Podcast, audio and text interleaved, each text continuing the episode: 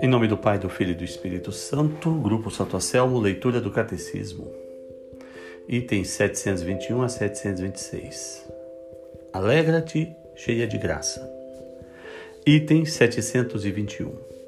Maria, a Mãe de Deus, toda santa, sempre virgem, é a obra-prima da missão do Filho e do Espírito na plenitude do tempo, pela primeira vez no plano da salvação e porque o seu Espírito a preparou.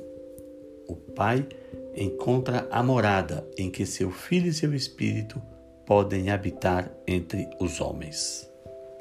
É nesse sentido que a tradição da Igreja muitas vezes leu, com relação a Maria, os mais belos textos sobre a sabedoria.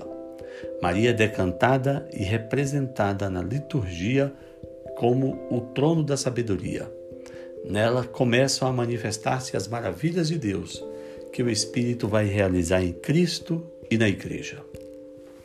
Item 722. O Espírito preparou Maria com sua graça. Convinha que fosse cheia de graça a mãe daquele em quem habita corporalmente a plenitude da divindade. Por pura graça ela foi concebida sem pecado como a mais humilde das criaturas, a mais capaz de acolher o dom inefável do Todo-Poderoso. É com razão que o anjo Gabriel a saúda como a filha de Sião.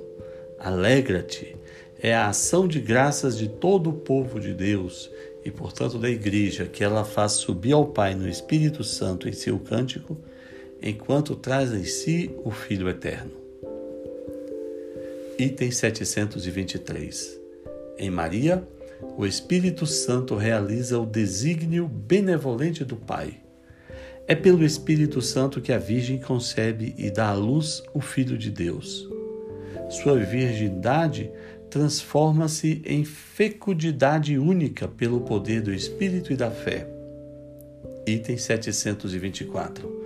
Em Maria, o Espírito Santo manifesta o Filho do Pai tornado filho da Virgem.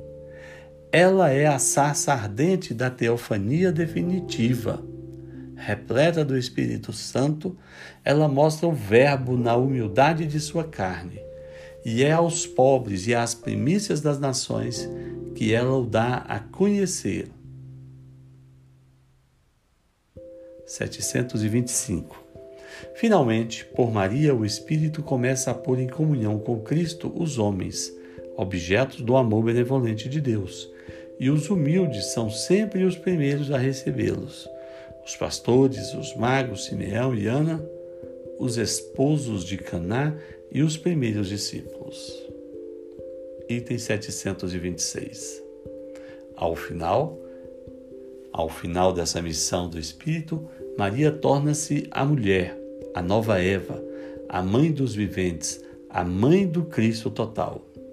É nessa qualidade que ela está presente com os doze, em Atos 1,14, aguardando o Espírito Santo na aurora dos últimos tempos, quando o Espírito vai inaugurar na manhã de Pentecostes com a manifestação da Igreja.